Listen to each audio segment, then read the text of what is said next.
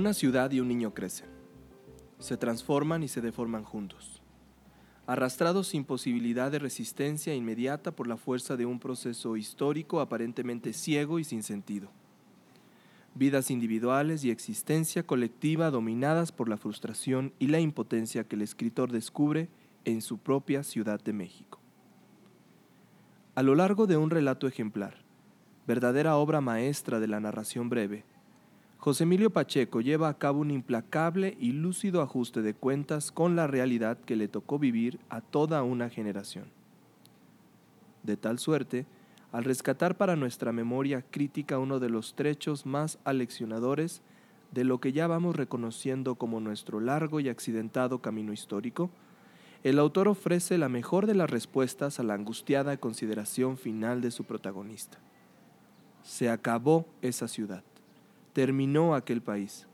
No hay memoria del México de aquellos años y a nadie le importa. De ese horror, ¿quién puede tener nostalgia? José Emilio Pacheco nace en la Ciudad de México en junio de 1939 y muere en enero de 2014. Ingresó a la carrera de Derecho en la Universidad Autónoma de México, pero la dejó para poder dedicarse a la escritura. Su obra abarca desde la narrativa, la crónica, la poesía, la traducción y el ensayo. Pertenece a la generación de los 50 o generación de medio siglo y es considerado uno de los escritores más importantes de la literatura mexicana del siglo XX. Fue profesor en universidades de México, de Estados Unidos, de Canadá y de Inglaterra. Profesor distinguido además en el Departamento de Español de la Universidad de Maryland y miembro del Colegio Nacional desde 1986.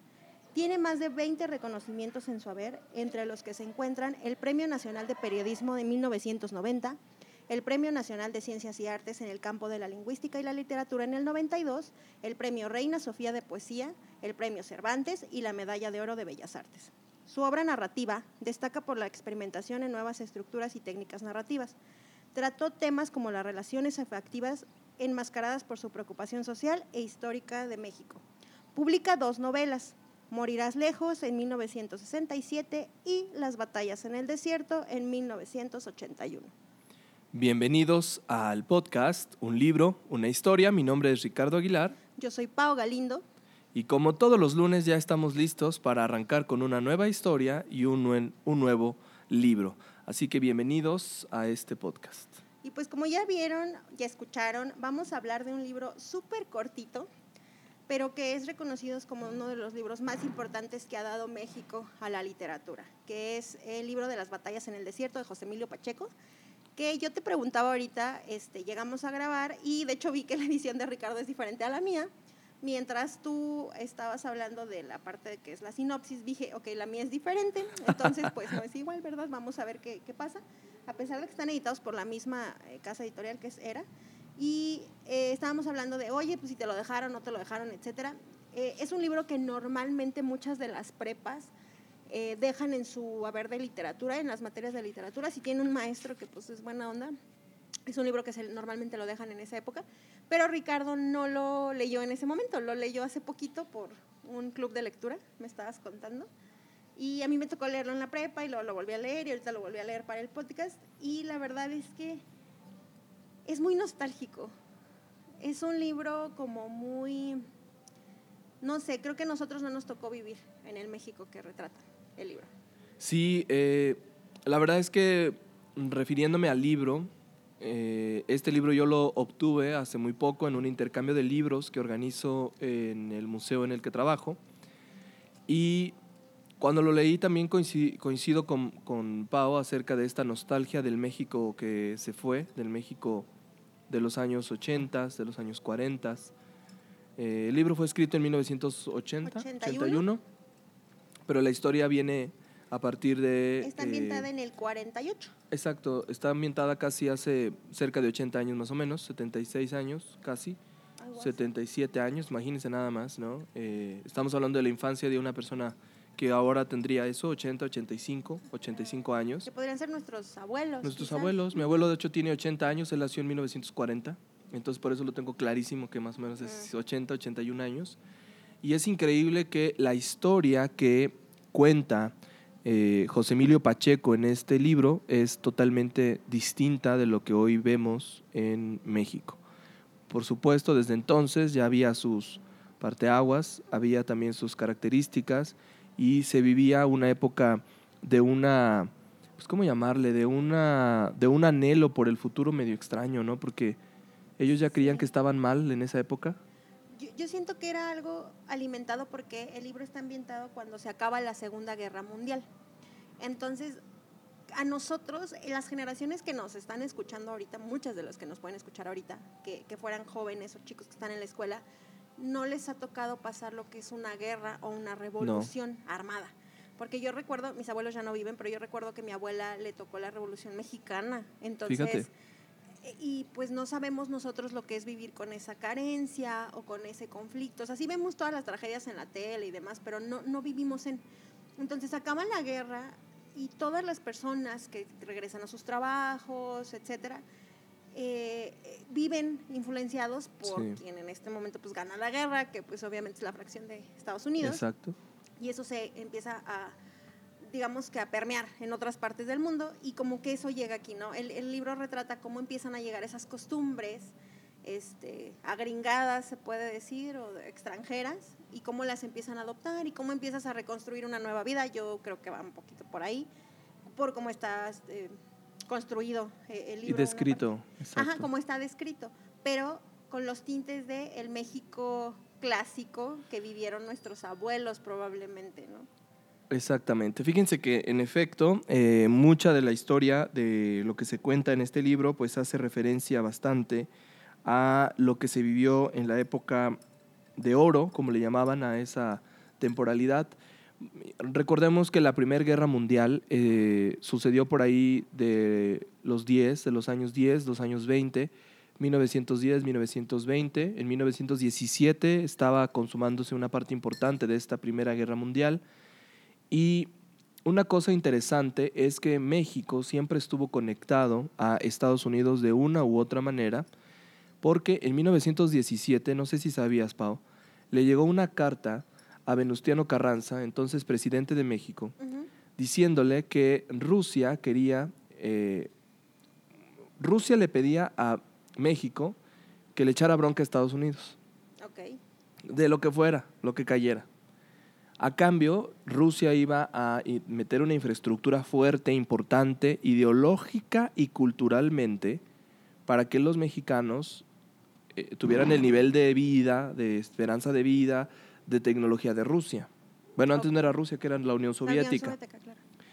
Y entonces Venustiano Carranza dijo, ni más. Que va con el presidente gringo y dijo, mira, ¿cómo ves? ¿No? ¿Por qué? Porque Rusia, bueno, la Unión Soviética evitaba que Estados Unidos se in interfiriera o entrara a la guerra, la Primera Guerra Mundial, porque sabían que entonces les iba a tocar tremendamente espantoso, ¿no? El asunto. Y Venustiano Carranza le comparte esto y a cambio, fíjense qué bien, qué, qué cosas, perdón, Estados Unidos le manda a Venustiano Carranza las últimas tecnologías de Estados Unidos para que, pues, como que se van a hacer como la Unión Soviética, ¿no? No, no, no, mejor los agringamos, como lo dijiste hace un rato, esa frase interesante, ¿no? Sí, y, y bien que me, ahorita me pusiste a pensar, no, no lo sabía, realmente ese dato histórico no lo sabía, pero todos los países son influenciados por los países que de alguna u otra manera los conquistan sí. o con quienes hacen sus tratados de gobierno. Digo, yo creo que nos podemos poner muy políticos, pero y espero que muchos lo sepan, pero existen en el mundo muchos tratados económicos Así que es. se firman entre los países para hacer ciertas conveniencias, porque por ejemplo, un producto que quiere pasar de un lado a otro, exportaciones e importaciones, tiene que pasar por cierto territorio, entonces tienen que estar todos equilibrados de yo te voy a exportar no sé qué, tú me vas a transportar. Son cosas que uno, bueno, en mi caso me tocó aprenderlas en la carrera, este, pero lo, al final de cuentas, el país con la mayor solvencia económica es el que va a influenciar o incidir en las decisiones de los países que tiene bajo su control, como Estados Unidos a México, porque se rige de esa manera bajo los tratados que hay, que bueno, de hecho nosotros así como que creemos que es muy fácil y en realidad hay muchos tratados de fondo político que pues hacen que el mundo se mueva de la manera en que se mueve, por eso México funciona de la manera en que se funciona, Exacto. por eso ahorita nuestro señor presidente. Nuestro cabecita de algodón, Ay, no. dicen en Twitter. no me quiero poner política, pero Dios mío. Bueno, ese hombre, este, por eso siempre tiene cierta uh, vínculos o no, sino con el presidente de Estados Unidos, que no sé cuál está peor de los dos. Entonces, y tienen que funcionar de esa manera. ¿Qué hubiera pasado si realmente nosotros hubiéramos sido influenciados económicamente por Europa y no directamente por Estados Imagínate, Unidos? ¿no? Yo creo que a lo mejor otra sería la historia, si Sí. los tratados serían diferentes. Nosotros, como saben, tenemos un tratado hacia el norte, que es Estados Unidos-Canadá, porque pues así está establecido, y de Estados Unidos hacia Latino, digo, de México hacia Latinoamérica. Y, y son tratados que se firman a su vez, ¿no? Digo, ya nos pusimos como muy políticos, pero nosotros firmamos para abajo para que Estados Unidos pueda bajar, pero ya tenemos una regulación y así funciona. Entonces creo que si nos hubiera conquistado otro país o nos hubiera influenciado económicamente, tal vez ahorita tendríamos otro tipo de modelo educativo, Sí. otro tipo de tecnologías. Mm, ah, Sí, totalmente, ¿no? No, no sé qué hubiera pasado. Quizás hubiera estado mejor, a lo mejor. ¿Quién sabe? No sabemos. ¿Quién sabe? Porque muchos de los países de Latinoamérica eh, estuvieron influenciados por estas ideas de- del comunismo y el socialismo y, y no han terminado muy bien, que digamos. No significa que, que estemos a favor del capitalismo o el famoso neoliberalismo, que nadie entiende, pero todo mundo opina. Claro. Eh, pero, ¿por qué hacemos referencia a todo esto? Ustedes van a decir, ¿están dando ¿Qué tiene que ver noticias? o- la- claro. ¿O qué? No, tiene que ver porque el libro cuenta un poco de estas remembranzas, de estas memorias que José Emilio Pacheco tiene a través de los productos que incluso se vendían. A mí me llamó mucho la atención que menciona las, pues, las grandes marcas que hoy siguen dominando a México. Ya existían desde esa temporada y ya eran las únicas a las que se les compraba, por ejemplo. Y era la novedad en México, que Sí. llegara un refresco de determinada Exacto, marca. que se llamara de tal manera, Sí, ¿no? claro.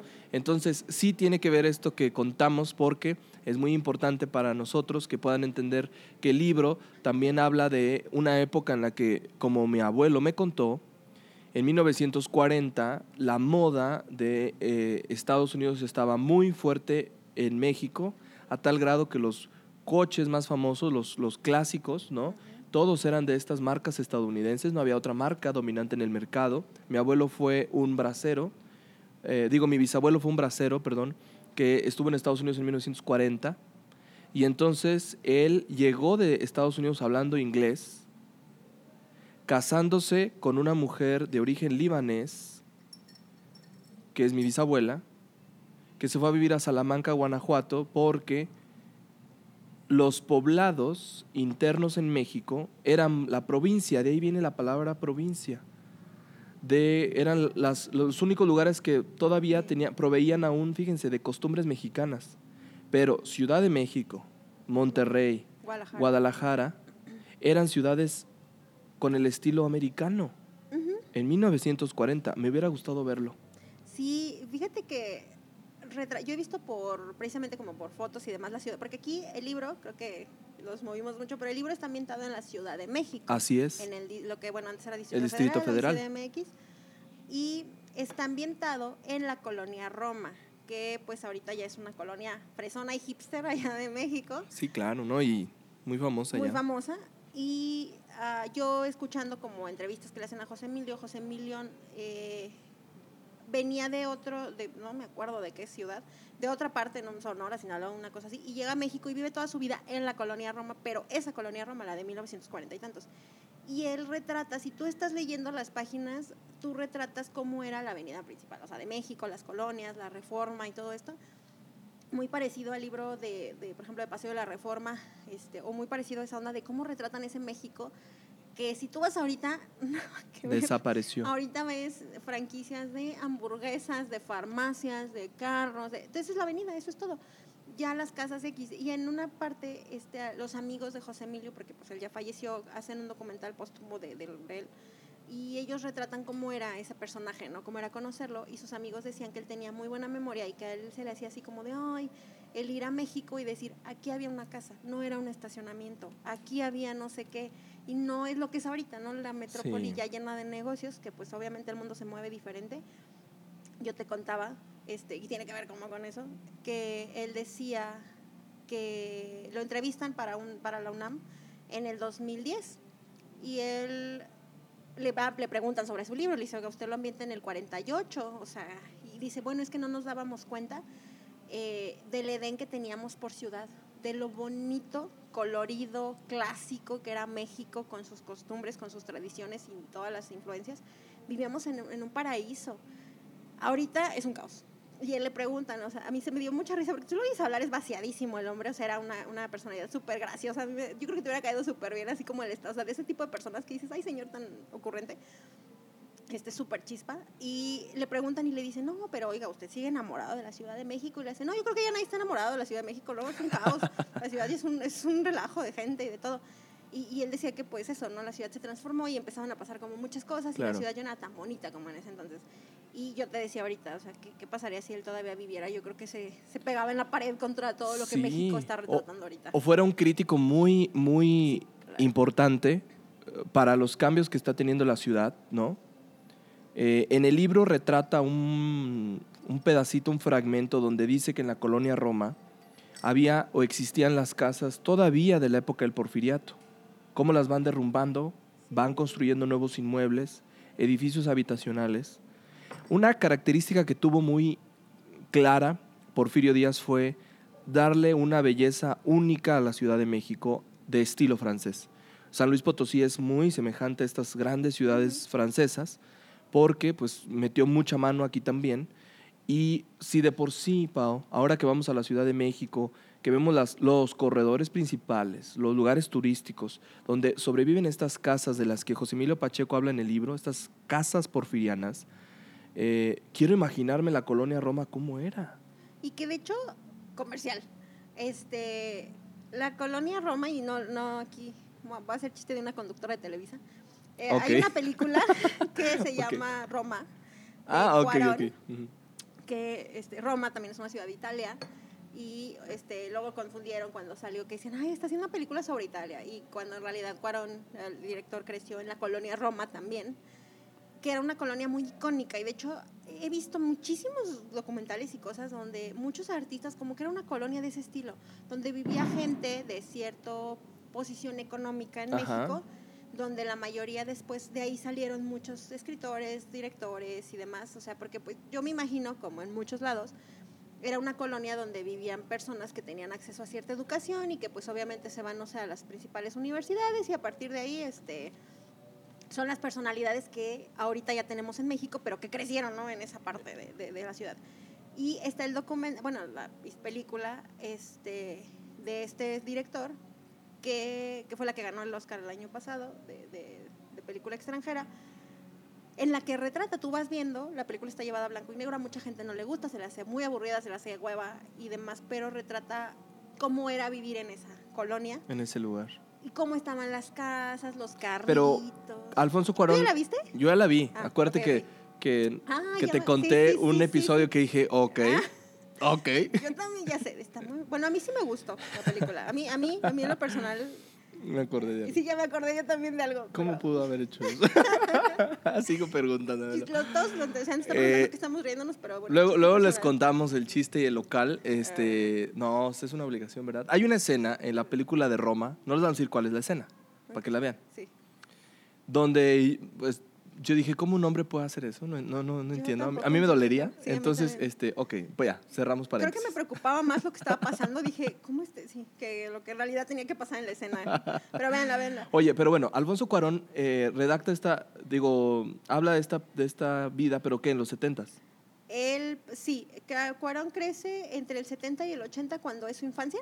Ah, ok. Este, y él retrata... Setentas, ochentas. Retrata, si no me equivoco, sí es posterior, o sea, es mucho posterior a esto, Sí. pero retrata todavía la colonia Roma. De hecho, abarca dos periodos, porque, bueno, vean la película. Pero Ajá. este es posterior, o sea, ya es un poquito más moderna, ya es tirándole a los ochentas. Pero sigue siendo como el clásico, ¿no? O sea, obviamente ya hay muchas cosas, pero tú ves como todos los negocios clásicos, los carros, el cómo se vive en la colonia, como, y él hace una crítica social, ¿no? A partir de ahí él en realidad no quería hacer nada, él dijo, yo quiero contar la historia de mi nana porque a mí fue lo que me marcó y mi infancia de la Roma, punto. Y, y aquí igual, te digo, ya he visto que muchas personalidades crecieron en la Roma, en realidad. Y si ustedes van, la colonia Roma es de las bonitas que todavía quedan en el DF, lo que es Roma, Coyoacán, y eso son colonias muy bonitas.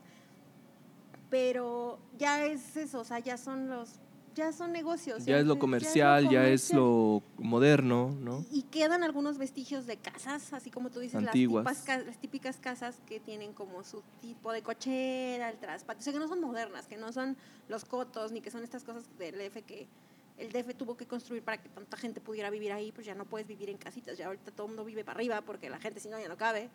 Entonces era, se conservan. La casa de Cuarón, de hecho, tiene el, ya se volvió muy famosa después de la película, tiene como el... La marca de aquí se, grabó, Roma. Ajá, exacto. Y yo estaba viendo, stalkeando a José Emilio, y también está, la casa en la que él creció estaba en Zacatecas, y en el libro se habla de una casa en Zacatecas, y él dice, no es la misma casa, no vayan ahí, pero yo me inspiré porque yo crecí en la calle de Zacatecas en la Roma, primero crecí en Guanajuato, luego en Zacatecas, son calles, no ciudades, son las calles de ahí de la colonia, tienen nombres de estados. Y, él decía que se inspiró en eso, en, las casas en las que él vivió, ¿no? Porque era, dice, es que ustedes no, pueden entender, y les dice a los chavos de la UNAM, es que ustedes no pueden entender cómo está, porque ya no es así. Fíjate que el libro arranca eh, con, con, ese tema. No les hemos dicho ni de qué se trata. No, es lo que estoy viendo. el libro arranca con ese tema porque eh, te va contando, José Emilio, que pues la colonia en la que él está es una, es una colonia donde vive personas de clase media. Eh, muchos de estos personajes que eh, estuvieron llegando a la colonia provienen de eh, países como Israel y algunos países árabes, en particular de Siria, de Líbano. Durante esa época, en la Segunda Guerra Mundial, muchos de los países europeos absorbieron a una buena parte de los habitantes de África, pero no a los árabes había un conflicto muy serio, imagínense, la Segunda Guerra Mundial, los judíos y los árabes, ¿no? Musulmanes y judíos, entrando a Europa, si de por sí Adolfo Hitler era lo que buscaba, exterminar a los judíos, y estos judíos entrando a los países europeos no tenía sentido. Entonces lo que hizo eh, México fue abrir las puertas a estos grandes barcos que traían consigo a las familias de esos países. Entonces se establecieron, según el libro, en la colonia Roma.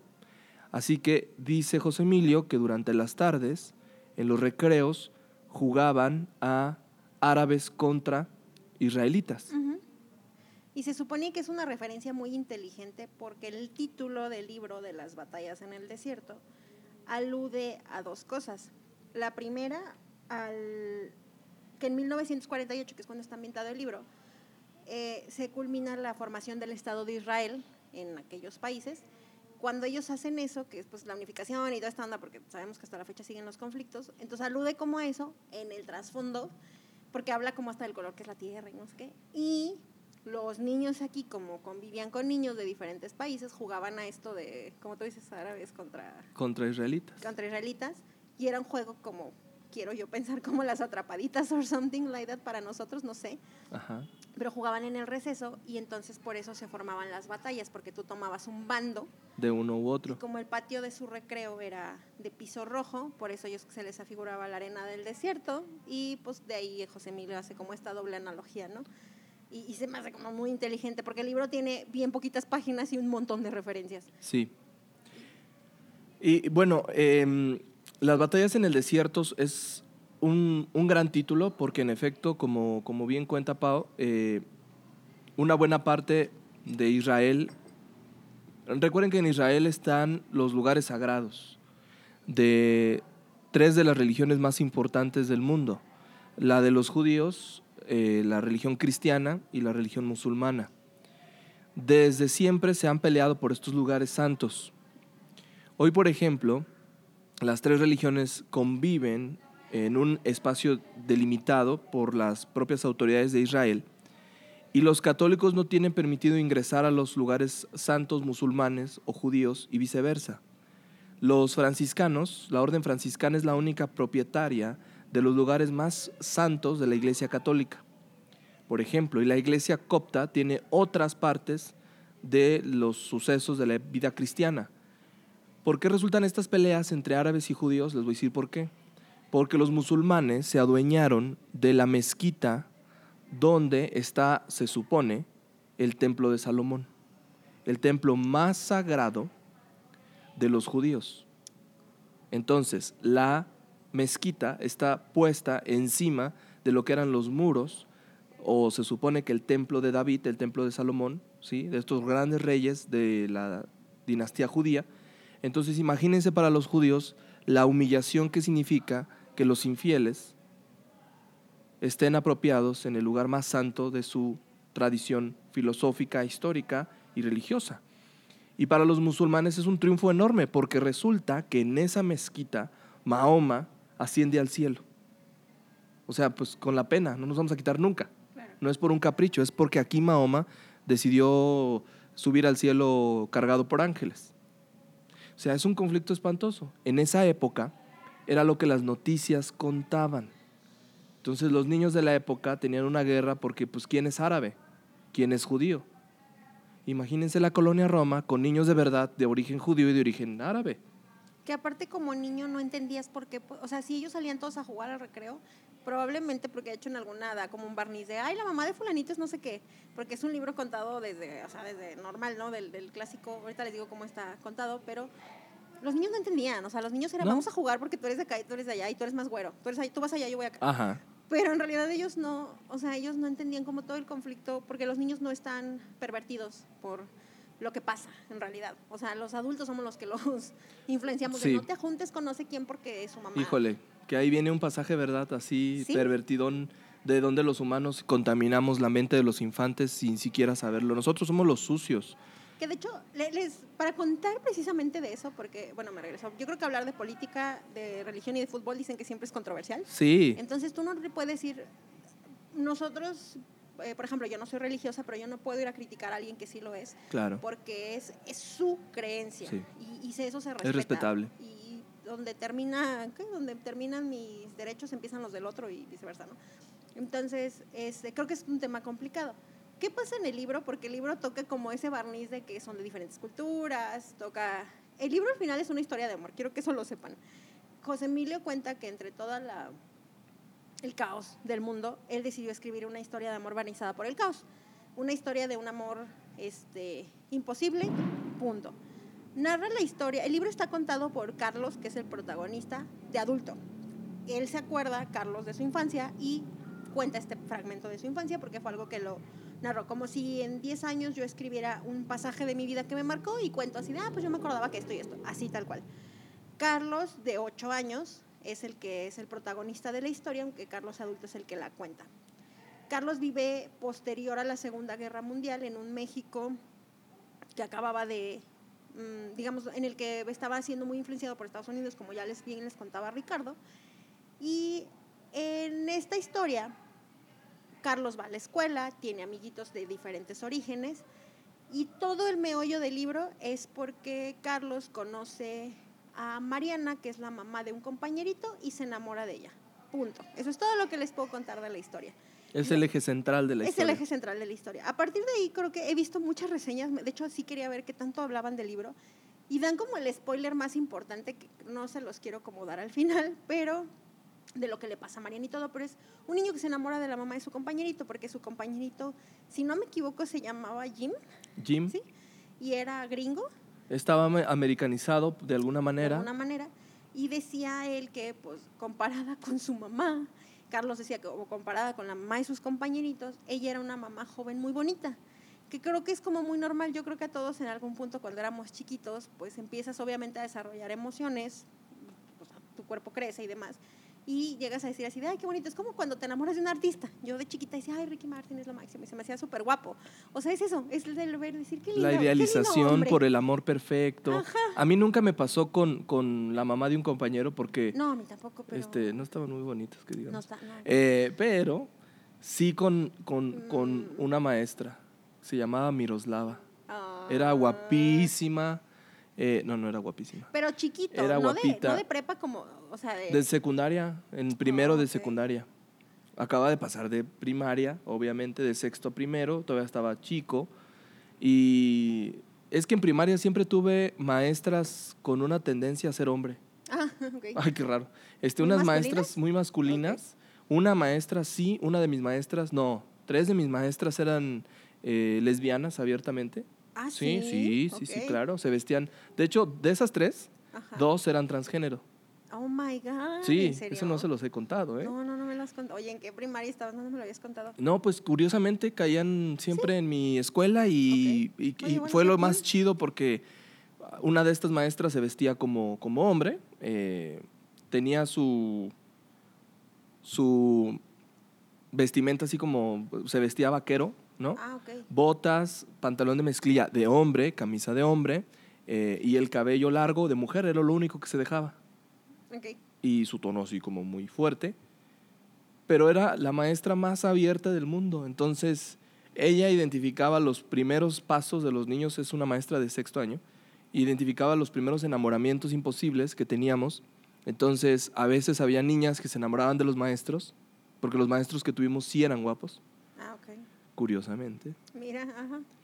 y la maestra, esta maestra era muy comprensiva, eh, y me acordé mucho de eso en el libro. Ah, ok. Yo, yo a mí me pasó Con... con la maestra en la secundaria. Yo Miroslav. no de enamorarme, pero yo me acuerdo, y de hecho mis compañeras, si alguien de mis compañeras de primaria está escuchando eso, teníamos un maestro de computación, vete a saber cómo se llamaba, no tengo idea, pero lo cambian y llega cuando estábamos como en cuarto, quinto, y estaba, o sea, es como un maestro joven, es como si tú llegas a dar clase, Sí. ya nos ha pasado, que Sí, llegas sí. a dar clase una, una prepa y dices, no, mi amor, criatura, te llevo 10 años, o sea, pero que obviamente los chavitos sí te tienen la onda, ¿no? No, claro, sí. digo, sí, yo he tenido alumnos que sí me han dicho así de, ay, maestra, o sea, ¿sabes? No, digo, y es normal porque, pues, sí, o sea, dices, comparadas, luego a veces digo, sí, no, pues con las otras maestras o con sus mamás, pues sí, hay punto de Ok. referencia, ¿no? Y yo creo que también te ha pasado, ya ves, Sí, que de alumnos que te dicen, ay, profe o alumnas, ¿sabes? Entonces, sí nos ha pasado y a mí me llegó a pasar con este maestro que era como, yo me acuerdo, no me acuerdo mucho de él, pero me acuerdo que era alto y que tenía ojos claritos. No sé cómo se llamaba, pero todas mis compañeras era de que querían llegar temprano al salón porque querían que el maestro les hiciera caso. Yo creo que el maestro se reía de nosotras y estas niñas, porque estábamos súper morritas, pero era como el decir, ay, está bien guapo, está bonito. Y eso nada más porque tuviera ojos claros o algo así. Claro. Neta era como su rasgo. Pero eso es como ese enamoramiento de que dices, qué bonita persona, ¿sabes? Y ya, punto, se acabó. Sí, no, no vas, no vas más allá de buscar nada. A mí, yo, a mí no, yo no me enamoré así, perdidamente como Carlos con, con Mariana, no, Claro. no, no a ese nivel. Pero, por ejemplo, sí me llamaba la atención y ese fue mi descubrimiento personal de que yo era bisexual. Ah, ok. Porque yo veía a mi maestra, entraba al salón de clase y algo en mí cambiaba. Era como un chip en mi cabeza que Mm. que me decía, ya no puedes ser femenino, no sé cómo, no sé, estoy contándoles más o menos cómo va. La veía y entonces decía, ay, esta mujer es tan guapa, sus piernas, porque siempre llevaba pantalones muy pegaditos, entonces yo le veía las piernas, la verdad. Yo le veía las piernas y decía, qué bonitas piernas. Era alta, de piel blanca, no tan blanca, unos ojos muy bonitos, de, co- como color miel, y siempre iba bien vestida y olía muy bien y usaba unos escotes que Dios guarde la hora. También la maestra, ¿para qué sí. andaba yendo esas cosas? Pero bueno, digo, como maestros después, en el al paso del tiempo, tú vas descubriendo que no te puedes poner pantalones tan pegaditos, maestros hombres, porque las niñas ahora ven todo. Sí, ya son más... Y perdón, pero las generaciones ya están No, más también están, digo, no lo decimos así al tanteo, ¿eh? No. Lo estamos diciendo porque en experiencia Porque nos ha los dos damos clase y hemos dado clase en secundaria, en prepa, Sí, sí. con chavitos que ya tienen la hormona todo y No, no, nosotros no. estamos jóvenes, entonces se les hace fácil. No, exactamente. Y luego hay maestras que todavía se llevan la minifalda, Sí, el escote abierto a todo lo que da.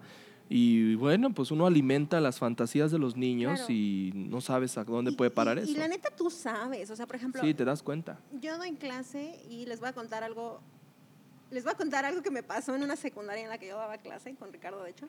Uy, Este, les daba clase en la mañana a los chicos de tercero de secundaria. sí, Y yo- tú te acuerdas, ¿no? ¿Qué grupo era? sí, sí. Y este, a mí me pasaba, yo normalmente, obviamente para ir a trabajar me he visto diferente. Cuando voy a dar a otros lados me he visto diferente a cuando estoy en mi negocio, cuando ando en la calle o así. Pero me he visto muy casual. Me pasó un día que yo llevaba una blusa de botones, o sea, una, sí, blusita de botones. Normalmente yo llevaba suéteres y demás. Para las personas que no me ubican, yo tengo muchos tatuajes, o sea, tengo tatuajes en diferentes partes del cuerpo estratégicas. Tengo un tatuaje específico en el escote. Ah, no, ¿verdad? No, no, en el- no. No, tengo un- específicamente un tatuaje en el escote, que sí se ve con cierta ropa. Ah, ok. Yo trataba de tapar un poco los tatuajes, porque a pesar de que ahorita ya es como, ya no es un, al- un- un gesto restrictivo para un trabajo, este sí trataba de no dar como ese ejemplo a mis alumnos o explicar y demás, ¿no? Entonces, y bueno, también yo sé cómo llevarme con ellos. No, y además son privados, ¿no? O sea, tú sabrás por qué Sí, te los pusiste y no, no quieres que el alumno ande ahí. Oiga, maestra, ¿y ese por qué? O sea, te distrae al final. Sí, claro. Entonces sí, sí buscaba como cierta ropa y de camisitas de manga larga o algo, no sé, así buscaba irme de cierta ropa. Un día yo llevo una blusa que el primer botón normalmente sí me lo cerraba, o sea, bueno, era una blusa como con un cuello que no estaba hasta arriba, hasta, hasta o sea, de, de tapada hasta arriba de monja, no, sino con un cuello decente, pero el primer botón yo nunca me lo abrocho por, por maña, es algo Costumbre. mío, sí.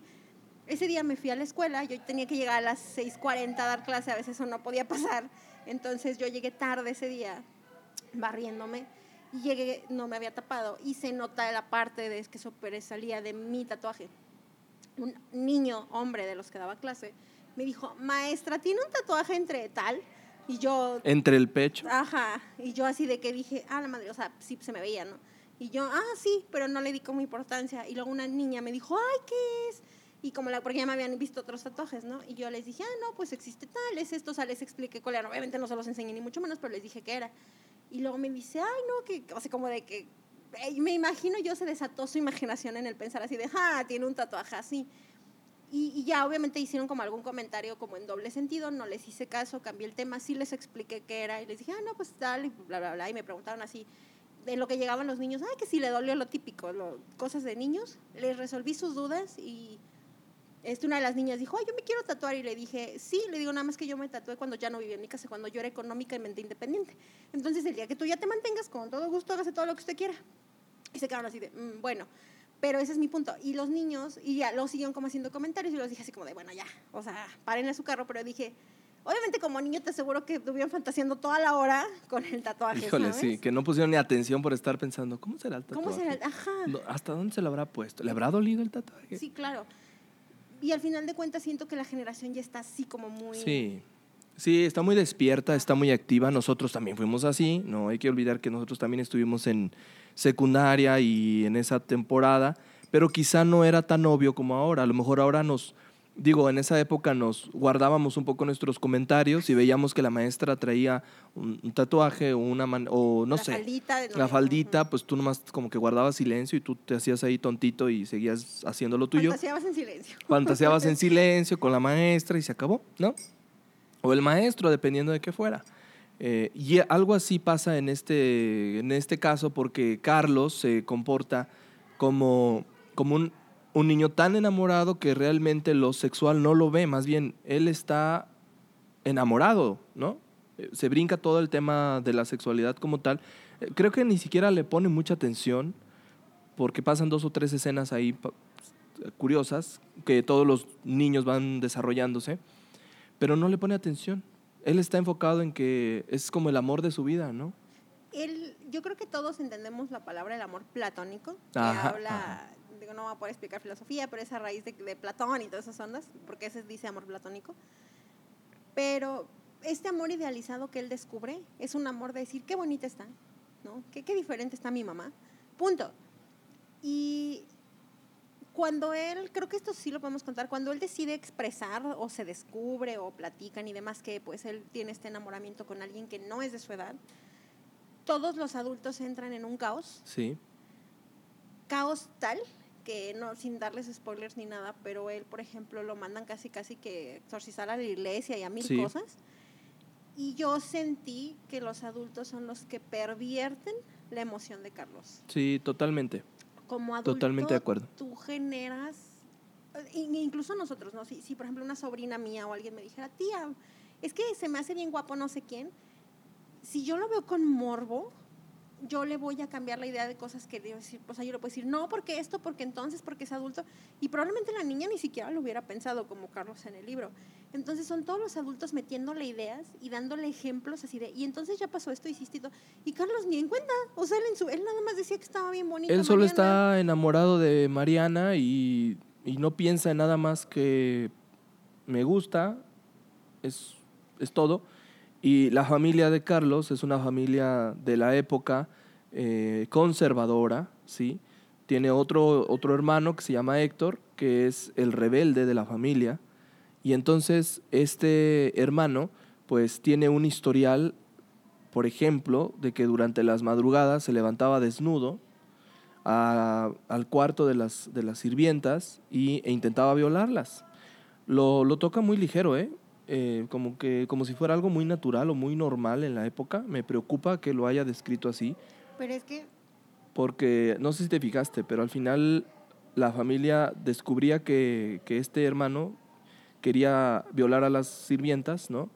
Incluso trae unos pasajes muy curiosos ahí acerca de que lo intentaba y no lo lograba. ah, sí, Y al final corrían a la sirvienta por provocativa. O sea, qué fuerte. Y ese era el ejemplo del hermano de Carlos, pero Carlos no estaba influenciado por Héctor, por su hermano. Él era independiente de esas cosas. Y que de hecho creo que en algún punto lo están decidiendo si lo mandan o no a dormir con Héctor, porque como Sí, porque, pues, es de, eres pervertido. igual- Eres, pervertido por pensar en alguien. Y tú, tú dijiste algo ahorita, lo tocan muy a la ligera en el libro. Quiero comentar que muchos libros de la época, muchos de, ese- de- de influenciados de literatura de esos años, que se escriben en esos años y que leemos ahorita, tocan muchos temas así de una forma natural. Porque, la- perdón, pero las violaciones, este, la- las cuestiones de maltrato, machismo y todo, siempre ha existido. Diferentes circunstancias, pero ha existido. Pero ahorita ya se volvió un tema muy diferente. O sea, ahorita por la sociedad en la que vivimos, si tú, alguien, un escritor, osa hacer esto de esta No, manera, no, va a ser satanizado. Sí, claro. En una, estamos en una línea tan frágil de hacer Sí. mención a esto que cualquier palabra equivocada que digas puede ser usado en tu contra Sí. terriblemente. Y cuando tú, como nosotros este podcast, cuando tú sueltas un tweet, una publicación, una palabra en una nota de prensa o lo que sea, ya se vuelve de dominio público lo que dijiste. Sí. Y ya ahorita, yo lo que siento y lo platicábamos mucho, yo siento que ahorita ya la gente no puede opinar porque donde opines estás mal. Sí. Tú no puedes, yo te comentaba un caso de unos bloggers, de unos youtubers que me gustan, que decían, a ver, discúlpame, pero es que es mi opinión, o sea, es mi, yo así creo, no me, yo no puedo pensar igual que Se tú. nos ha olvidado que, que podemos opinar del tema que, que nosotros deseemos, queramos, y si nosotros, si nuestra opinión está equivocada, eh, el problema es nuestro, ¿no? Mm, No necesariamente significa que... la madre, Ah, este, sí, acá ya saben, siempre con, con... Oye, a veces yo tiro la cuchara, a veces... Ahora, ahora te tocó a ti. Opinar, quise, Qui- quise Quiso opinar y, y se le tiró el café. el café encima, pero este, poquito café. Pero sí, yo pienso que muchas veces tenemos opiniones eh, y la gente no sabe respetar las opiniones porque cree que tiene derecho de juzgar al otro, pero, pero estamos equivocados. Recuerden que una ley importante de la vida es que cada quien es responsable de lo que piensa, de lo que hace, de lo que crea. Nadie más. y estás en tu derecho de hacerlo como quieras. Claro. Y mientras no, mientras no afectes a eso de otras maneras, por ejemplo, pongo el ejemplo de los bloggers, uno de ellos dice, yo no quiero tener hijos, no me gustan los niños, which es muy válido. Yo, Paola, opino exactamente igual y todo el mundo me dice así de, pero trabajas con niños. Sí, pero yo no Pues quiero sí, pero es propios". diferente a tenerlos. Claro, y, y punto. Y no me, o sea, yo no estoy haciéndole daño a nadie no queriendo tener hijos. Entonces es mi opinión, es mi sentir, yo sabré qué es lo que vino y no te puedes poner a juzgar así de, no, pero es que estás mal, porque, ¿sabes? O sea, ni me pueden juzgar a mí ni yo puedo juzgar a alguien que quiere decir, ay, ¿sabes qué? Yo me quiero casar y quiero tener 25 hijos ahorita en esta época, etcétera. Entonces, yo siento que mientras no hagas daño a nadie con esas opiniones, atacando y demás, mientras tú sean tu sentir y todo, todo está perfecto. Y el libro, hablando de eso, y que tocábamos al principio antes de empezar a, a- de prender micros, toca bien por alrededor la doble moral de las personas. Híjole, tema complicadísimo. Aquí voy a decir algo provocativo y, Y te van a juzgar. y me van a pues, juzgar y no me importa. La Iglesia Católica, Ay, escúchenlo, a ver. la Iglesia Católica en el gobierno de Benedicto XVI, a él le decían el apodo, era el perro de la fe. El perro defensor de la fe. porque representaba que todos los dogmas, es decir, las cosas en las que se creen, tenían que ser respetadas por ley. Estamos hablando de que Benedicto entonces estaba en contra del aborto, la homosexualidad, Ah, pero el eso mundo divorcio. lo sabe, ¿no? Que era un Claro. papá bien, bien Ahí va. Llega Francisco y él es liberal. Y él dice, No se les puede juzgar a los homosexuales porque estén casados juntos, porque vivan juntos o porque sean homosexuales. Porque al final son criaturas de Dios. Punto. Aquí les va mi opinión controversial. A ver. Que la iglesia diga que los matrimonios entre personas del mismo sexo están prohibidas, está bien, ¿Por qué? porque es un dogma. Si tú eres partidario de una- una religión, de un partido político, hay una doctrina. Ajá, claro. ¿Qué significa la palabra doctrina? Como este aleccionamiento que te dan de lo que significa.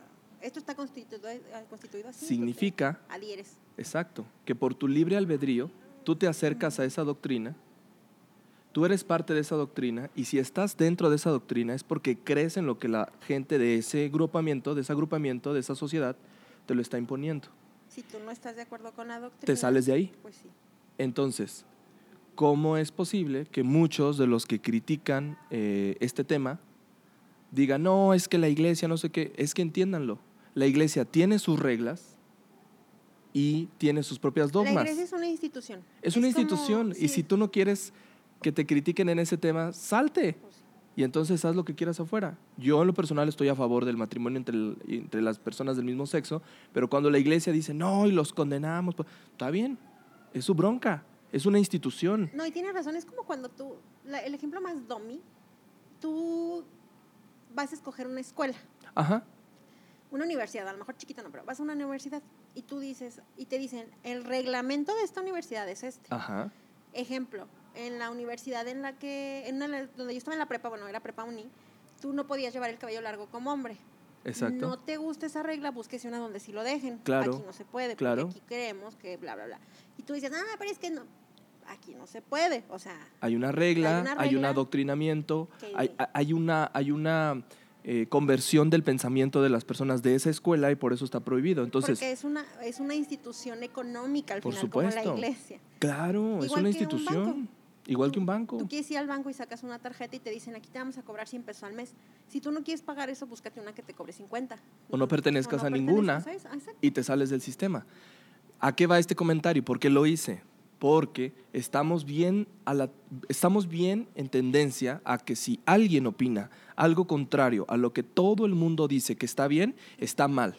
Y entonces Sí. satanizamos, criticamos, juzgamos. Debemos reconocer una cosa y este libro nos enseña a eso y Carlos es el mejor ejemplo para recordarnos que no podemos juzgarnos y criticarnos por nuestras opiniones, por nuestros preceptos, por nuestros conceptos, porque son nuestros. Nosotros sabremos qué hacemos con ellos. Y Carlos tiene este terrible mal que la sociedad no ha, de hecho se ha intensificado, ¿no? Desde ese libro para acá se ha Sí, intensificado. decía, si José Emilio Pacheco viviera ahorita... No, hombre, le, da el patatús otra vez, Sí. ¿no? Pero Carlos se enfrenta a su propia familia que dice, hay que mandarlo hasta con un sacerdote para que se confiese Para que porque le saquen esos impuros pensamientos. esos impuros pensamientos, y esto se los puedo contar, ¿qué le dice el, el sacerdote? Sí, sí. Ok. Cuando Carlitos llega, imagínense un niño de esa edad que dice, estoy enamorado de mi maestra. Me gusta, es, es como el amor ideal que yo quiero para mí. Llega con el sacerdote y el sacerdote le pregunta al niño en confesión. Un si- sacerdote. Un sacerdote, abusados. Le dice al niño y le pregunta, oye Carlitos, ¿y cómo es ese amor? Cuéntame. ¿Has tenido pensamientos con tu maestra? ¿Has, eh, ¿Te has imaginado tu maestra en otra, de otra manera? Ah, no, no es tu maestra, ¿verdad? Es tu- No, la mamá de este... es pensando. Perdón, ya estaba yo proyectándome. Proyectando, sí. Eh, no. ¿Has visto a la mamá de, de fulanito de tal desnuda? ¿Estaba desnuda cuando la viste? O está, fíjense, cómo le empieza a meter ideas y que, Carlitos así como de, estamos así como ¿qué? No, nada de eso, ¿no? Ajá, y Y llega "No, a la parte más caótica el sacerdote. ¿Te has hecho tocamientos indebidos? Y de- ah, usa una palabra bien específica. Ay, qué fea. Y me cayó mal, ¿eh? A mí también. Has hecho... Ahí les va, ahí les va. Me voy a preparar como sacerdote. Hijo mío, ¿te has hecho tocamientos inapropiados? ¿Has llegado al derrame? Cuando dice esa palabra Qué tan- horrible. Yo me sentí sucia. Sí, ¿sabes? yo también. O sea, dije, ¿qué onda con el padre? Uy, padre, si le contara. no, bueno. Pero, Pero te- lo vamos a te- tener que poner explícita esto otra vez. Pero es una, o sea, ve qué palabra está usando. No, no sé, yo creo que a ti te pasó lo mismo. Cuando escuchas ese término dices así de "Iu", Es repulsivo, es repulsivo. Y que un adulto esté haciendo que el niño, sugestionando el pensamiento mental del niño para que, de hecho, bueno, no es que no les quiero decir, pero Carlitos después se queda como pensando en eso así de cómo, o sea, Carlito lo, lo ¿qué analiza. significa? Ajá.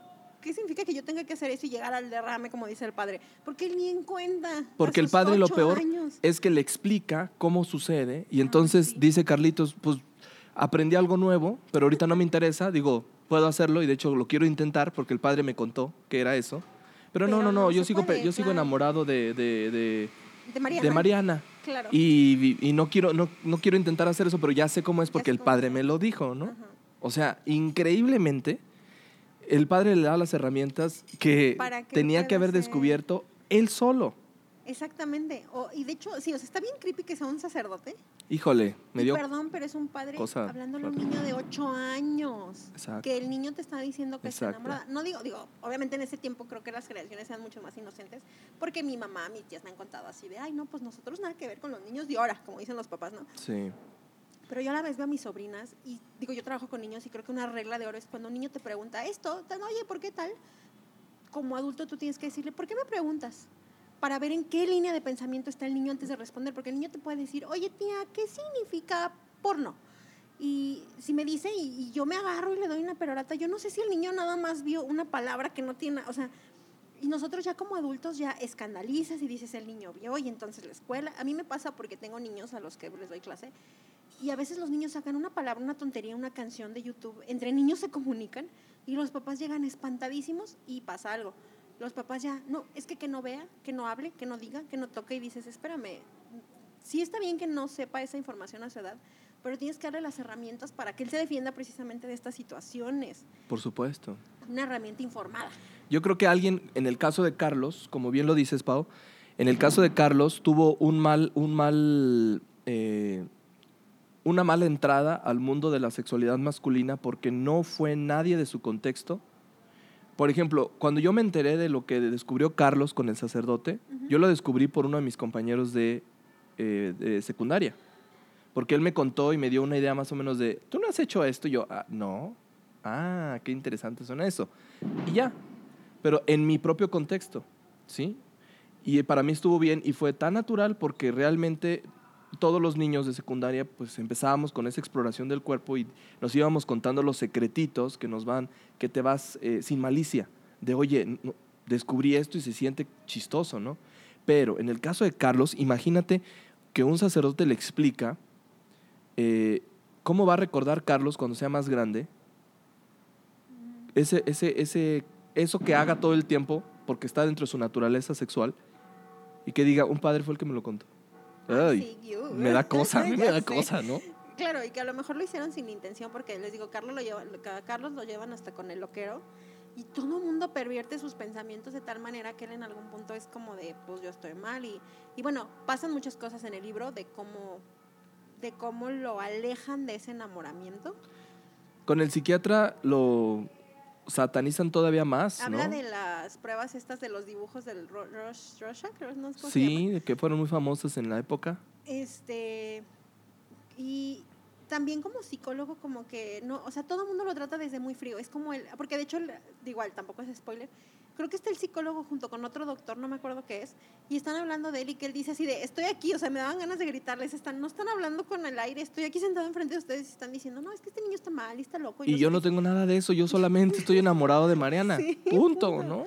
Y aparte, como niño a veces no entiende, o sea, si él decía, está bonita, o me gusta Mariana y todo, creo que obviamente no habría novela, pero el libro pudo haber sido tratado de una forma diferente, ¿no? La- la- las emociones de ese niño.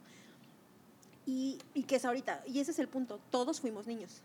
Todos pasamos por algún precepto parecido, eh, crecimos con, con a lo mejor con costumbres determinadas, con eh, amigos parecidos, o sea, todos al final tenemos nuestra propia historia de infancia y esa definitivamente que nos marca para el futuro, pero también es una oportunidad para demostrar, para ver que como adultos no podemos seguir ejerciendo las mismas actitudes que los adultos ejercieron sobre nosotros cuando éramos niños. Y quizá eso es lo que se ha hecho que la sociedad sea pues tan mega diversa como lo que es hoy, ¿no? Y es complicado como ahorita, creo que yo te lo conté llegando, y quiero tocar ese punto por lo de Carlos. Prendes las noticias y todo es caos, Sí. destrucción, o el presidente haciendo una tontería, o los gobiernos no sé qué, y de repente el titular es o el narco, o los secuestros, o la falta de no sé qué, o la muerte, o la enfermedad que ahorita está de moda. Eh, hay un titular siempre, ¿no? Y uno desplaza al otro y tú me decías, es que la nota roja Vende. y, y no entendemos, o sea, hay, un- hay un mundo atrás de información, de político, económico atrás de todo esto. ¿Qué pasa con, tomando el ejemplo de Carlos? Yo creo que no estamos en la posición, y te lo comenté el día que estábamos comiendo, platicando del libro, Sí. eh, estamos educando niños que van a vivir en 10 años, en 20 años, que van a ser los, los que van a guiar económicamente al país. Eh, voy a tocar el tema y me voy a regresar con la nota roja y con algo controversial que salió de la semana pasada y esta y de muchas cosas que he visto. Lamentablemente otro suceso que pasó fue que aquí en México asesinan a una niña, que secuestran a una niña de una escuela, bueno, la sacan de una escuela y la matan y la encuentran torturada. A raíz de eso, y te lo digo porque yo trabajo con niños, muchos papás, sin que a lo mejor San Luis sea como el contexto igual, muchos papás entran en alarma caótica de ahora todos los niños corren peligro, lo cual sí, pero no. Y como papá quieres que tu hijo viva en una burbuja de cristal, protegido de todo lo que está pasando afuera y que no le pase nada. Me pasó que esta semana eh, dieron de baja a un alumno de la escuela porque no es que ya no lo voy a dejar ir a clases extras porque pues si lo dejo ir a clases extras y no lo cuidan y capaz que se lo roban. Y días de la mamá, respetable, ella sabrá. Y a mí me pasa porque pues tengo sobrinas y tengo todo esto y todo el mundo entra en alarma. Yo platicando con una amiga y platicando contigo, yo les comentaba que, y hablando un poquito de lo de Carlitos, nosotros como adultos somos responsables de lo que los niños piensan. Está nefasto y está fatal que estén pasando este tipo de cosas en la sociedad, pero nosotros como adultos, tú tienes una hermana, tenemos que ayudar a los niños a que creen una mentalidad en la cual ellos puedan decidir sobre las situaciones y que sepan defenderse. Y tenemos que educar niños seguros. No porque en la calle sea insegura, les vamos a meter miedo para que salgan a la calle. Yo te preguntaba cuando platicábamos del libro si tu hermana todavía salía a la calle. Y tú me contestaste que no, que Ari no salía. No, ya no sale. Nunca, nunca ha salido a la calle con sus vecinas. Hay vecinas de su misma edad, 10 años, 11 años. Y nos conoce. No se conocen, no se hablan, se ven como extrañas cada vez que salen a la escuela. ¿Cómo podría mi hermana eh, intentar defender a otra niña si ni siquiera sabe cómo se llama? Y, y aparte, te digo, yo siento que a lo mejor no estamos en posición de, órale, Ari, vete cinco cuadras de aquí a como a nosotros nos tocaba, ¿no? Yo te comentaba si tú ibas Sí. a las tortillas y te No, yo "Sí, sí, claro". me aventaba en la bicicleta hasta el periférico de mi Ajá. casa. o sea, estamos hablando de 20 cuadras solo. Sí, Eh, yo o sea, también me mandaban y no, ni 8 años, 10 años. Mis amigos eran mis vecinos, ¿no? Hoy nos seguimos saludando, ya están muchos, están casados, tienen hijos, tienen familias. Y es padre voltear a vernos. Yo te contaba incluso No que que una parte de la creatividad que tengo para generar historias en mi cabeza es por, por mis vecinos, los papás de esos niños, porque ellos me motivaban dándome libros de leyendas, de cuentos, para que yo se los leyera, porque era un buen narrador para sus hijos. Y nos juntábamos todos en la calle y los papás siempre nos vigilaban. Entonces, hoy eso no pasa. No, y, y, y des- o sea, yo digo, yo siento que es esta como proteccionismo de, de hacia los niños. Y yo quería, o sea, yo comentaba, yo sé que las épocas son totalmente diferentes, pero yo me ponía a pensar porque yo decía, bueno, o sea, a lo mejor no tengo el cargo de cómo le hicieron o cómo tal. Igual, para que nos conozcan. Yo crecí, este, yo vivo únicamente con mujeres. O sea, mi mamá es divorciada, mi mamá por necesidad era una persona que tenía que trabajar todo el día para mantenernos a mi hermana y a mí, somos dos mujeres, yo era la más grande, y se ayudaba de una tía, también mujer, que también dependía pues primero del trabajo y luego del cuidado de mis abuelos. Mi mamá tenía que confiar en que nosotras saliendo de la escuela nos fuéramos a la casa, literal, o que si íbamos a algún lado regresáramos. Mi, algo chistoso, mi tía, que ya es de la edad de mi mamá, le tiene mucho miedo a cruzar las calles o las avenidas, porque ella pues la inculcaron de cierta manera cuando era chiquita y no salía mucho a la calle. Mi mamá no, mi mamá es así de compra y pásale. Mi mamá desde muy pequeñas nos tenía que subir al camión, nos tenía que bajar del camión, nos tenía que trasladar. Y mi mamá siempre nos decía, y fíjate bien, y aquí los carros, y no sé qué, y no sueltes y todo. Y nos daba una serie de instrucciones para que tuviéramos herramientas para defendernos. Mi mamá nos mandaba y me decía así de, te vas a subir aquí al camión, te vas a bajar acá, y me daba la bendición y sígale, ¿no? Y mi mamá decía, es que era la necesidad de ese momento.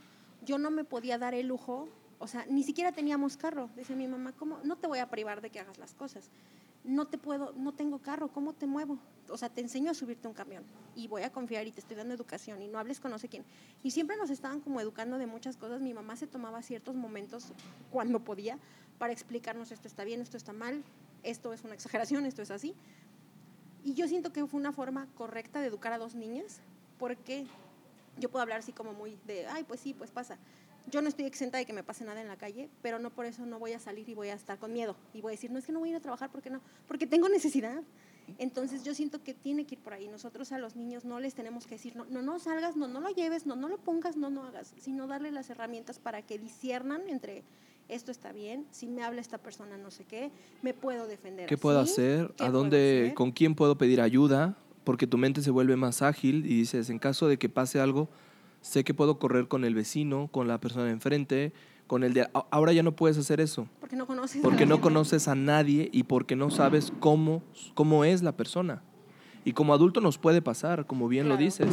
Pero, ¿qué hubiera pasado, como bien dices, si tu mamá no les hubiera dado las herramientas para aprender a defenderse y a discernir por ustedes mismas? Probablemente, hoy que están pasando todas estas cosas en México que obviamente ha aumentado, pero que siempre han pasado, eh, a lo mejor estarías en tu casa con miedo y sabes que mejor me, me, me, aíslo, me, ¿sí? te, privas de muchas cosas porque no vaya a ser, no vaya a ser. Digo, al final de cuentas, todos, eh, estamos todos, estamos expuestos. Y no solo a eso, ¿no? Eh, si escuchan truenos que... hay fiestas patronales. Hay fiestas patronales aquí seguramente de algún santo y ya saben que por más que se les dice que ya no se utilice la pólvora para estas cosas, no tiene sentido la verdad utilizar la pólvora para estas festividades, eh, pero bueno, lo van a escuchar ahí de fondo porque estamos en una cafetería como siempre estamos aquí en el centro histórico. Eh, pero bueno, regresando al tema, en efecto, eh, es complejo, yo creo que a mí me pasó lo mismo, muy semejante también. Yo en la actualidad sigo siendo una persona eh, pues muy abierta, mm, salgo a muchos lugares, pero obviamente tengo mis restricciones de aquí no me meto, aquí en esta zona tampoco. Yo voy sabiendo, ¿no? Como que con quién podemos, este, no sé, tomar alguna medida, etcétera. Y creo que los niños que ahora, que ahora están tan resguardados, tan custodiados, que viven en una burbuja, va a ser muy complicado que en algún determinado momento puedan tener una vida más abierta. He escuchado a mis ex alumnos, alumnos, 18, 17, 16, 15 años, que toman la vida como tan a la ligera porque no miden los riesgos ni las consecuencias, pero es parte de esta burbuja y el día que les dan sobreprotección. Una de dos, o de plano nunca haces nada o te alocas porque tienes cinco segundos de libertad. Y entonces hay que aprovecharla al máximo, porque la vida es explotarla al máximo porque mañana te mueres. No necesariamente es así. No, y mi mamá nunca me deja salir, y que si salí, esto. Y, o sea, y no, no aprendes como a, dosificar, ¿sabes? O sea, de que dices, bueno, pues hago, pues a, tener discernimiento sobre lo que quieres hacer como niño, porque yo recuerdo, tenía 12 años y decía, bueno, si voy a las tortillas por esta calle, no, mejor me voy por acá porque allá está muy solo. Y un niño a lo mejor ahora, si a esa misma edad, si tú lo mandas, pues se le hizo fácil caminar por la calle sola porque pues no tiene discernimiento. ¿Por qué? La familia no le ha dejado discernir.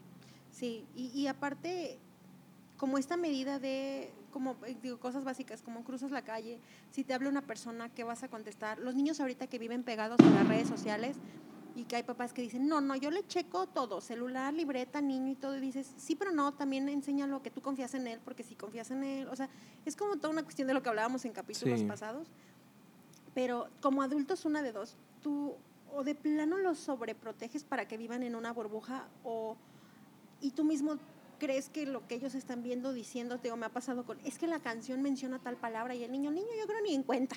Y como papá tú eres el que te alarmas y es que ya pensó mal y es que dijo y es que usó, y entonces en vez de explicarle qué significa y ayudarlo a que empiece a tomar un criterio y una cultura, que ya no la escuche, tápale, quítale, ponle, no dijo. Y tú dices, no, espérame, explícale. O sea, sí va a entender, ¿no? los niños son súper listos. Dale una herramienta, siéntate con él y dile, pero ¿qué pasa? Como papás a veces ya no se toman el tiempo. Digo, yo lo veo a veces con mis sobrinos o yo lo veo con alumnos. Y a veces los alumnos, yo creo que te ha pasado, a veces mejor corren con sus maestros o con alguien de confianza. Sí, para auxiliarlos. Pues mi mamá ni me pela. No, y aparte a lo mejor hay cosas que no puedo hablar con ellos porque no me van a entender, porque me van a juzgar. Mejor le digo a usted que sí es más abierto y entonces la responsabilidad se la dejan a otras personas cuando deberían de ser los, los propios padres los responsables de sus propios hijos. Y sobre todo, por ejemplo, en este punto sexual, a ti te ha pasado y a mí también, se me han acercado infinidad de alumnos y demás a preguntarte Dudas, preguntas, temas sexuales que y a veces los escucho y me da tristeza, compasión, eh, porque no saben lo que están haciendo. Y, tristemente debería de ser, eh, debería de estar un papá, sobre todo ahora que, que, ya estamos más abiertos, ahora que estamos más abiertos, los papás podrían estar como mucho más cercanos con los hijos, ¿no? Este, si yo tuviera hijos, que no sé si vaya a tener o no, o decida tener o no, pero si yo tuviera un hijo adolescente, yo creo que si yo sí me sentaría a la mesa a explicarle todo cómo es el proceso de, vida de un hombre, físicamente, naturalmente, no en ideología. Pero físicamente, mira, te, puede, te va a pasar esto, vas a experimentar esto, no está mal, ¿sí? No es un pecado, no es un error, no es esto. Tú debes de saber si quieres o no quieres, si puedes o no puedes. Fíjate que a, mí, a mí me pasa algo curioso, que ahorita me acordaste. A mí me juzgaban mucho en la escuela cuando era más chiquita, porque yo usaba muchas minifaldas y usaba mucha, tenía como un cuerpo bonito cuando estaba en primaria y estaba desarrollada comparada con las niñas de primaria. Y mi mamá me permitía, me, de hecho me, ella me las hacía, usar minifaldas y blusitas y todo, y mis tías se súper alarmaban. Y mi mamá decía, es una niña, no tiene nada de malo. Cuando mi mamá se entera que yo tengo mi primer novio, como en serio, como en esa parte, mi mamá decide sentarse conmigo poco antes de eso, pero luego ya en esa época más pero yo me acuerdo mucho una tarde que mi mamá mandó a mi hermana a jugar a casa de mis abuelos y me dijo, ven, este, te quiero explicar que a las niñas les pasa un proceso, que es así, así, así. Ella me empieza a contar eh, lo que significa la menstruación para las niñas, me explica cómo se utiliza una toalla sanitaria, cómo toda esta cuestión, me explica cómo fue el proceso de ella, o sea, no así tal cual descriptivo, pero ella me dice así como de, bueno, pasa esto, pasa esto, te puedes embarazar así, yo me embaracé a tal edad. Me empieza a contar como cosas de ella que te puedo decir, me asusta, que te puedo decir que a mí me unieron en ese momento con mi mamá. Y yo salí, tuvimos toda una tarde, de hecho me acuerdo que hasta se fue la luz y ya estábamos platicando casi a obscuras, fueron como tres, cuatro horas de plática, yo salí, me dijo mamá, ahora le cáigale. Este, me acuerdo mucho, puedo decirte exactamente qué ropa traía yo, y mi mamá me decía así de, nunca te avergüences de tu cuerpo, no te avergüences de lo que te está pasando, o sea, es maravilloso esto, eh, respeta tu cuerpo, o sea, mi mamá me dio como muchas cosas, pero me dejaba esa parte, o sea, de verdad, y mi mamá, digo, tiene muchas cosas, no es perfecta ni mucho menos, pero tuvo a bien esas cosas, ella sin saber, y de hecho, mis tías así de, ¿cómo puedes decirle a una niña? ¿Cómo puedes tal? Y mi mamá decía, pues es que tiene que saber. Y ella tiene que cuidar su cuerpo. Mi mamá veía que yo estaba más desarrollada que las niñas de quinto o sexto de primaria. Y ella me dejaba usar cierta ropa obviamente con ciertas restricciones, pero ella me decía, no te avergüences de tu cuerpo. Es tú, o sea, no te tal, luce esto, busca esto, si te gusta tal. Ella como que siempre buscaba darnos como de que, de que confiáramos. Y yo, yo podía llegar, yo me acuerdo que dije, mami, quiero un labial. ¿Para qué lo quieres? Le expliqué por qué lo quería. Me compró un labial. Sí me explicó, o sea, cosas que, que me hace, es que ¿cómo se le ocurre? Y mi mamá, pues me lo está pidiendo, no tiene nada de malo, lo que quiere es esto, punto, no se lo va a llevar a la escuela. Es... Claro. Y digo, ese tipo de cosas siento que ahorita ya no, ya los papás, no, es que esto no, no, es que tal. Y yo me acuerdo que mi mamá me explicó y yo fui, creo que bendecida en ese sentido. No sé si lo haya hecho con mi hermana, desconozco, pero a mí me tocó que se sentara y me explicara cómo es un embarazo, cómo procreas un niño, cómo te cuidas de una menstruación, o sea, te lo juro. Y el día que me pasó, yo dije, ah, ya me lo habían explicado ya no te espantas, ya no, ya, no hay, ya no hay pensamientos extraños, ya no te cuentas historias porque tú ya estás preparado mentalmente para lo que va a venir. Y es que mi mamá... Y es lo que nos falta, ¿no? Mi mamá decía que cuando ella eh, estaba chiquita y a partir de que las niñas tenían su menstruación, este, que ella decía que pensaba que si tú besabas a alguien la podías embarazar. Y mi mamá vivió mucho tiempo pensando eso. Y mi mamá dice, yo no quiero que pienses ese tipo de cosas. No es por ahí. Híjole. Estamos sufriendo. Ya, ya está, yo creo que ya, ya, ya se nos, ya, ya vamos a morir aquí con el podcast porque el ruido está de eh, espantoso. Seguramente hay una fiesta, como les contábamos, una fiesta patronal y. Ay, no. Este, a veces son tan egoístas, ¿no? Se- No se dan cuenta que afectan a otras personas, a, como bien lo han publicado cada vez más niños autistas con algún síndrome o un espectro, espectro animales, claro. eh, con estos truenos espantosos. No, no hay necesidad, eh, no hay necesidad. Pueden hacer otras cosas. Bueno, vámonos. Y pues les digo, bueno, regresando como a esta parte, eh, les recomendamos mucho leer el libro Sí, definitivamente. porque habla como de este amor imposible que es de un niño hacia un adulto con tintes de crítica hacia el México de esa época. Eh, en 68 páginas, es súper cortito y el libro este, está súper barato. Si ustedes lo consiguen, lo pueden encontrar de 50, 60 pesos, o sea, no es nada de- comparado con lo que cuestan los libros. Hay ediciones un poco, de hecho el de Ricardo traía por ahí la etiqueta. Sí, Este, trae de 40 pesos de 40 en pesos en Sanborns y trae 70 Comercial. páginas. Y este fue uno de los libros que se publicó en un, Cortito. en un suplemento de periódico, como antes se publicaban los libros. Y luego lo reunieron y pues ya lo publicaron este, una editorial que está caracterizada por sacar primeras ediciones de muchos autores mexicanos. Existe una película que se llama Mariana Mariana, yo no la he visto. Ah, no sabía que existía. Del 86-87 esa película, se llama Mariana Mariana y habla como de esta historia retratado tiene una obra de teatro que ya no se hizo, pero que se hizo en su momento en el 2011 y tiene una canción escrita por Café Tacuba que se llama Las Batallas. Le dedican una canción este, a Mariana. Entonces tiene, por lo que representó la obra, como que le han tratado de hacer muchos homenajes, por lo que significa, por el tipo de crítica, por todo. Entonces es un libro bien cortito. La verdad lo lees en 40 minutos, lo encuentran hasta en audiolibro, creo que es de una hora en audiolibro en YouTube. Uy, bien Entonces, rápido. lo puedes encontrar en digital, lo puedes encontrar impreso, lo puedes encontrar en audiolibro. Y el audiolibro es gratis en YouTube. Entonces, si no, pues lo pueden escuchar. Yo imagino que se van a maravillar por el México de ese momento. ¿Y qué más? Y todo esto que estuvimos hablando lo van a encontrar inevitablemente en el libro. Entonces, ya ustedes sacarán sus propias conclusiones, crearán sus propios recuerdos a partir de lo que lean y también tocarán algunas fibras sensibles y les harán recordar también sus propios inicios en esto de los amores imposibles. Igual y que ahorita de hecho nosotros estábamos como pensando que hoy no les contamos como una historia en particular, pero les contamos muchos pequeños fragmentos, ¿no? Sí, de, de fue muchas como- pequeñas historias, hoy no así hubo una es. grande. Y no, y ya no nos queremos alargar más porque de verdad no hay como una de esos grupos como de Hay banda, hay banda de guerra y, y la bueno. iglesia y todo. Hoy no es el reggaetón de la cafetería. Hoy no, hoy, hoy nos falló la cafetería con el reggaetón, pero ¿qué tal la plaza pública, el centro histórico?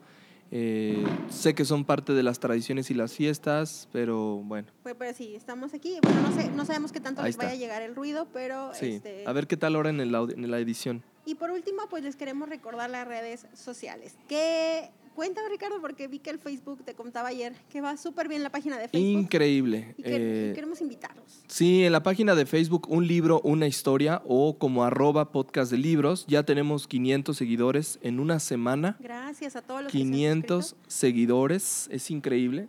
Sí, ya pronto van a encontrar como lo- las ligas a las publicaciones que tenemos en las otras redes y las ligas a los episodios dentro de, del podcast. Pero muchas gracias a todas las personas que nos están siguiendo. Y de hecho no la vi, yo anoche, ayer te mandé así como de, ah, Ricardo, Mira esto, ver que no sé qué". exactamente. Ajá, y se me hizo como súper lindo porque la verdad, pues es- obviamente mucha gente que sigue porque le gustan los libros, que es el objetivo de este podcast. Y también queremos que nos sigan en las otras redes sociales. En Twitter y en Instagram nos encuentran como un libro, una historia o arroba podcast de libros. A mí me encuentran en Goodreads como Pau Galindo, en todas mis redes sociales como Pau Galindo o arroba soy guion bajo Pau Galindo. A Ricardo, ¿cómo te encuentran, Rich? Yo en Instagram estoy como eh, ABNRic, en Goodreads estoy como Ricardo Aguilar Martínez, ahí vamos escribiendo nosotros nuestras, nuestros comentarios acerca de los libros que estamos leyendo. Yo estoy súper atrasado con los libros que no, no, no estoy posteando acerca nada de los libros Sí, en. Goodreads. Estoy con muchísimo, muchísimo trabajo en, en- en el museo en el que estoy y la verdad es que no me ha dado mucho tiempo, pero me prometí darme una, un- esta semana para ir compartiendo ya los, los nueve libros que he leído, ¿no? Ya llevo nueve de mi reto de lectura, de los 35 libros, ¿cuántos dije? Ni me acuerdo. 35. creo. 35, 36 libros que yo me prometí que iba a leer. Eh, ya llevo nueve, pero no los, he, no los he posteado, entonces voy a darme un chance. Yo los posteo cuando los acabo. Ajá. Y de hecho me sorprendí ver, creo que estoy ahorita leyendo, ahorita estoy leyendo tres libros. Normalmente yo nunca leo uno solo, normalmente leo entre dos y tres en diferentes formatos, para, dependiendo del humor que traiga. Y eso me permite avanzar. Pero estaba viendo, yo me puse un reto súper corto por mi bloqueo del año pasado y le puse 20 libros y voy, creo que en el, si no me equivoco, publiqué mi libro 7. Y como estoy leyendo más para el podcast y todo, estoy casi a la mitad de mi reto lector y eso me hace muy contenta porque estamos a casi marzo y yo ya voy a la mitad, ¿no? Entonces, Y, y di- y dijiste que no pensabas que no la ibas a hacer, que este año a lo mejor no leías tanto. ya sé. y no, vas, vamos, vas súper rápido también, entonces los invitamos a que se unan a, al- a este reto lector y pues bueno, vámonos. Entonces, eh, este es el episodio. Los invitamos a que nos sigan escuchando en un libro, una historia. Nos vemos la próxima semana. Bye.